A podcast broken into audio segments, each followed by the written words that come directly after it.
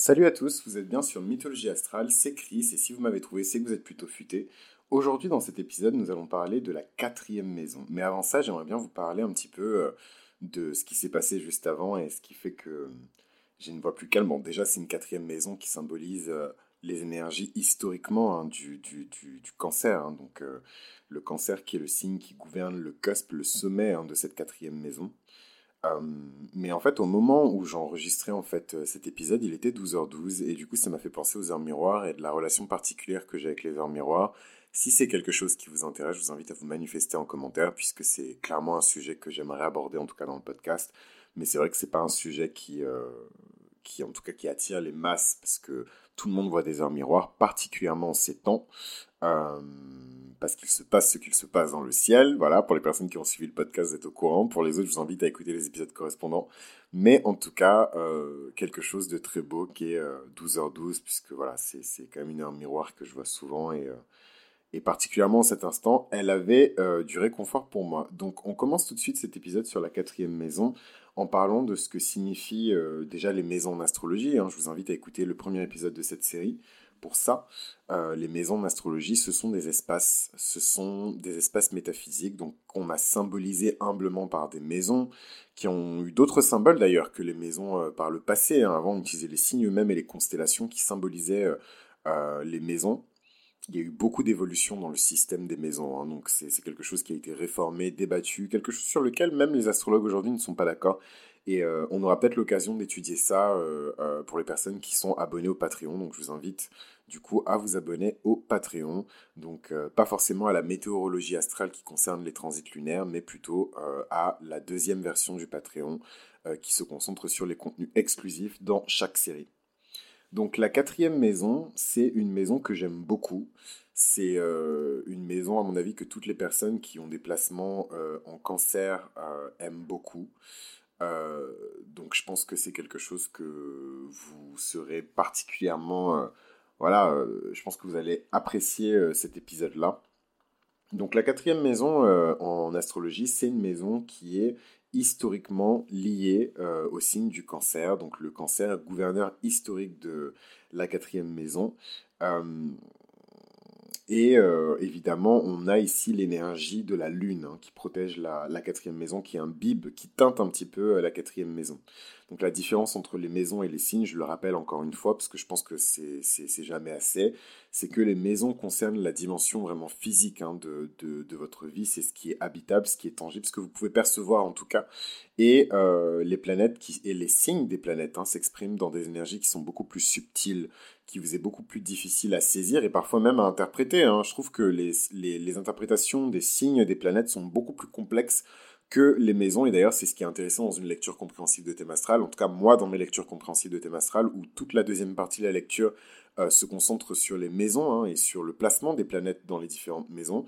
Euh, je vous invite d'ailleurs à commander votre lecture compréhensive de thème astral par email si c'est quelque chose qui vous intéresse. Mais en tout cas, voilà, dans la deuxième partie, moi, je me concentre vraiment sur les maisons. Et là, on a évidemment des informations beaucoup plus précises sur les secteurs de votre vie qui vont être impactés par les signes des planètes et le séjour des planètes dans ces maisons.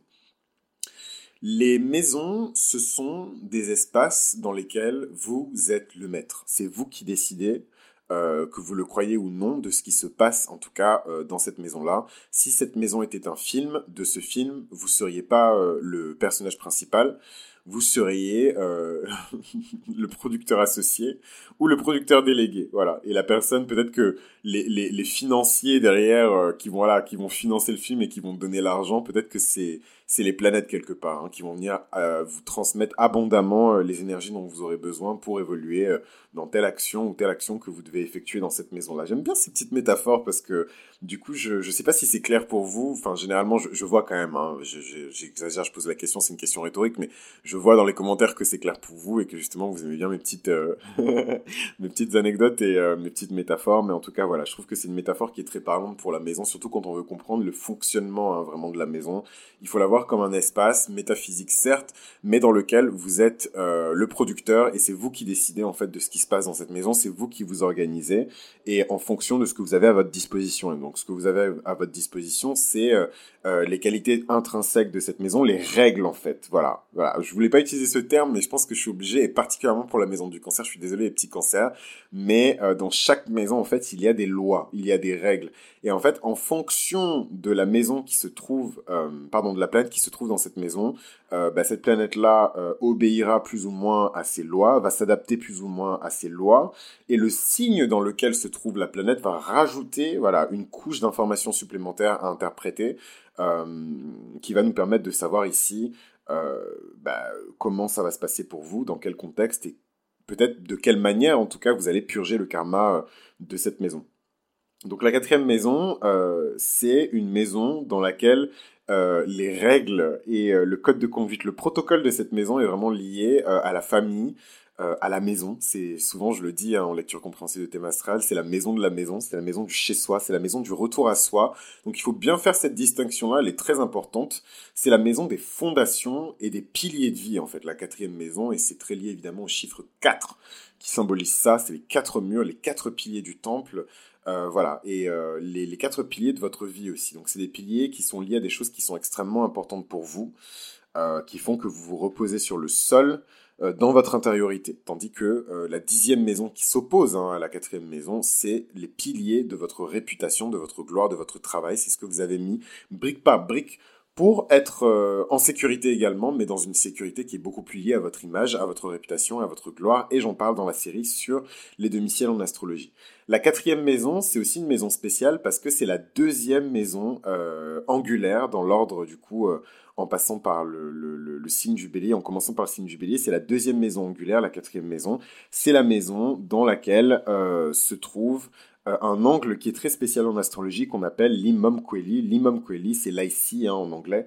Euh, c'est euh, le fond de ciel pour les personnes qui utilisent ce terme-là. Euh, et voilà, il nous donne particulièrement des informations qui s'opposent hein, aux informations du demi-ciel. Donc ça, je rentrerai vraiment ça en détail. Je ne sais pas si je vais parler de l'imam Kweli. On m'a déjà posé la question est-ce que tu vas parler du fond de ciel? J'ai pas trop envie d'en parler en ce moment. S'il m'en prend l'envie, vous serez les premiers prévenus. Mais en tout cas, c'est une maison spéciale, la quatrième maison, parce que sur cette maison-là se trouve votre IC, votre, euh, votre fond de ciel, euh, qui s'oppose à votre demi-ciel. On aura l'occasion d'en parler. Cette quatrième maison, c'est une maison qui est historiquement gouvernée, je vous l'ai dit, par le cancer, euh, même si dans votre charte, cette quatrième maison, si vous n'êtes pas ascendant bélier, n'est pas en cancer, c'est une maison qui a, voilà, dans son protocole, dans sa manière de fonctionner, l'énergie du cancer. Donc, qu'est-ce qui est important pour le cancer? Ce qui est important pour le cancer, c'est l'affection, la tendresse, c'est la croissance, la fécondité, l'humidité, voilà, toutes ces choses qui sont euh, euh, très cotonneuses, qui sont là pour vous entourer, vous protéger. C'est une maison qui est lunaire, elle va vous régénérer. C'est une maison qui est lunaire, elle va vous guérir également. Euh, donc c'est très difficile quand vous avez des, planètes euh, à forte charge karmique ou des planètes qui, symbolisent la douleur qui sont dans cette maison-là. Euh, donc je vous l'ai dit hein, dans l'épisode d'ailleurs sur Saturne dans les signes, en parlant de Saturne en cancer, c'est l'un des placements les plus difficiles pour mon astrologie. surtout quand il est dans la quatrième maison. Mais Saturne dans la maison 4, c'est pareil, hein, c'est quelque chose de très épineux. Mars en maison 4, Chiron en maison 4, c'est vraiment pas évident. Mais voilà, il y a quand même cette énergie de la Lune qui fait un clin d'œil comme ça quand on veut vraiment étudier Hein, la quatrième maison, surtout quand elle est dans le signe du cancer, euh, mais naturellement déjà elle a l'énergie de la lune. On regarde aussi ce qui se passe du côté de la lune et comment se comporte cette lune, où est-ce qu'elle se trouve et quel challenge elle a à affronter euh, dans le cadre de votre thème astral. Euh, la quatrième maison, c'est une maison que j'aime beaucoup parce que c'est la maison de nos fondations psychologiques. C'est la maison de nos racines aussi, hein. donc les racines familiales, les ancêtres, voilà, toutes les personnes qui nous ont précédés, euh, dans notre code génétique, hein, tous nos ancêtres, les parents de nos parents, de nos parents, de nos parents, sur des milliers d'années, puisque si nous, existons actuellement, c'est que nous avons euh, dans euh, la lignée de nos ancêtres des personnes qui existent depuis très longtemps, des incarnations qui ont existé depuis très longtemps avant, notre arrivée. et voilà, et si on pousse encore plus la dimension karmique et l'interprétation karmique de la quatrième maison, il y a aussi cette idée que euh, tous les talents aussi hein, de, notre famille vivante et de notre famille décédée, euh, voilà, sont, là en potentiel aussi dans notre quatrième maison et on peut taper dedans. En tout cas, tout ce que votre mère et tout ce que la lignée de votre mère, donc vos ancêtres matrilinéaires, euh, ont, à vous transmettre et ce qu'ils ont à vous, à vous donner se trouve dans, dans, dans, la quatrième maison. Et donc là, il y a encore plein d'interprétations derrière. Vraiment, c'est riche, hein, l'interprétation de, de, de, de, l'astrologie. Mais, euh, mais voilà, on peut y voir aussi euh, les, les, les, dons et les charismes. On, on, peut voir tellement de choses dans la quatrième maison qui vous ont été donnés ou en tout cas qui sont présents dans votre vie par l'action de vos parents, des parents de vos parents, de vos grands-parents aussi si vous avez la chance de les avoir encore dans votre vie dans cette quatrième maison. Donc voilà, euh, moi mon stellium en cancer, vous imaginez que c'est l'une de mes, de, mes, de mes maisons préférées. C'est une très belle maison. Euh, c'est une maison généralement même quand il y a des planètes qui ont une forte charge karmique dans ces maisons-là, c'est toujours derrière pour offrir quelque chose d'encore plus grand que cette maison peut déjà offrir. Et ça, c'est quelque chose de, clairement, euh, de clairement fantastique. Voilà, rien que d'en parler, je suis très ému. Hein. De toute façon, vous verrez, hein, dès que j'aborde les, Bon, hormis euh, juste les, les, les, placements de base sur les cancers, ça, c'est quelque chose qui m'exaspère. Parce que, Mais en tout cas, en parlant de, des placements planétaires liés à l'énergie du cancer ou, liés à la quatrième maison, c'est toujours quelque chose qui m'émeut énormément. Euh, toutes les connexions vers, notre passé, que ce soit notre passé réel ou notre passé idéalisé, surtout quand il y a l'énergie du poisson et l'énergie de Neptune dans cette maison-là, sont dans la maison numéro 4, évidemment. C'est la maison de la sécurité, c'est la maison de la vie domestique, c'est aussi la maison de l'immobilier. Hein. La quatrième maison, euh, euh c'est la maison de la maison, donc euh, c'est la maison de l'immobilier, de toutes nos ressources immobilières. Euh, c'est une maison dans laquelle on peut trouver aussi des informations, encore une fois, hein, sur nos ancêtres et sur ce que nos ancêtres nous ont légué. Donc évidemment, à la maison 4, avec Saturne dedans, on vous a légué des dettes. Donc, je suis vraiment un salaud. Oh my goodness, j'ai aucun respect. Mais oui, c'est, c'est, c'est, voilà, si on devait aborder le, le, le placement de Saturne en cancer ou parler de Saturne dans la maison 4 avec un petit peu plus de joie, c'est que oui, quelque part, euh, il y a une, il y a eu, euh, il y a une couille dans le pâté, quoi. Enfin, voilà, qu'est-ce que votre grand-mère a fait? Qu'est-ce que votre arrière-grand-mère a fait pour que vous vous retrouviez avec, ou qu'est-ce que vous avez fait hein, euh, dans des incarnations précédentes pour se retrouver avec Saturne dans la quatrième maison? Mais pour ça, je sais pas dans quel contexte on va en parler, mais euh, on en parlera peut-être un jour. La quatrième maison, c'est la maison de la maternité. C'est la maison de la fécondité, c'est une maison qui est extrêmement riche. Jupiter, sa joie se trouve dans la quatrième maison. Jupiter, il adore être euh, dans la quatrième maison, dans la maison numéro 11. Euh, le soleil aussi, évidemment, hein, mais, mais, mais voilà, la, la, la, la quatrième maison, elle a quand même cette énergie vraiment de, voilà, de soigner et de valoriser euh, ce qui a été et ce qui n'est plus. C'est une maison de naissance. On dit que c'est dans la quatrième maison que l'âme pénètre le corps hein, pour se, se former. Elle rentre par le signe du cancer le cusp du cancer et, euh, et l'être humain peut commencer à se, à se, à se former. Hein. C'est le, la manière de, des astrologues de décrire la, fécondation, le, principe actif de la fécondation. Et c'est quelque chose qui est valable dans le monde des idées. Vous le verrez dans la cinquième maison. Cette cinquième maison, c'est une maison qui est extrêmement fertile également. Elle bénéficie de de voilà de tout ce qu'il y a eu auparavant dans la maison numéro 4. C'est le même principe qu'avec les signes. Euh, et dans cette cinquième maison, on a vraiment cette richesse et cette fertilité de la quatrième maison qui, qui vient donner euh, dans la personnalité de quelqu'un le talent. Voilà. Et donc la cinquième maison, pour moi, c'est la maison des talents. Euh, et, parmi ces talents, il y a, aussi ben, voilà, les performances sexuelles. Euh, c'est une forme de talent. Euh, et, je le fais rentrer dans ça. Et c'est pour ça que pour moi, la cinquième maison, c'est vraiment la maison des talents. Mais on aura l'occasion d'en parler dans le prochain épisode du coup de, de, Mythologie Astrale et de cette série sur les, les, maisons. Voilà, on parlera de la maison numéro 5 qui est la maison de, de des talents. Et euh, mais juste pour finir sur cette maison numéro 4, voilà, faut pas trop non plus euh, passer trop de temps sur cette maison 4. Tout le monde aime sa famille, tout le monde s'en préoccupe, peu importe les aspects. Et euh, on a tendance à passer beaucoup de temps sur la maison 4 et, et, beaucoup de temps sur la famille en oubliant qu'on est amené nous aussi à créer notre propre famille et à incarner hein, vraiment cet archétype de la mère intérieure qu'on retrouve dans, dans, dans, la maison 4 à créer notre propre foyer avec son propre protocole, son propre système de règles qui est différent de celui dans lequel euh, on a pu exister. Euh, moi, je pense que j'ai grandi quelque part euh, dans, dans, dans, une maison qui était très, comment je dirais en français, en anglais, je dirais Piscean, mais vraiment avec l'énergie du poisson. une, maison très, une, une maison très mystique, très euh, où, les règles étaient particulières, où il y avait aussi cette notion euh, de, de secret, de mystère, de où la magie a été a joué un rôle très important hein, de, de, dans mon enfance, euh, par ma culture aussi. Hein. voilà, donc toutes ces choses, en tout cas, que, que la magie, enfin la métaphysique, la théologie, le surnaturel, mais mais mais mais voilà, c'est des choses qui ont joué des rôles importants. Et voilà, et c'est vrai que cette quatrième maison là, elle peut montrer tout ça.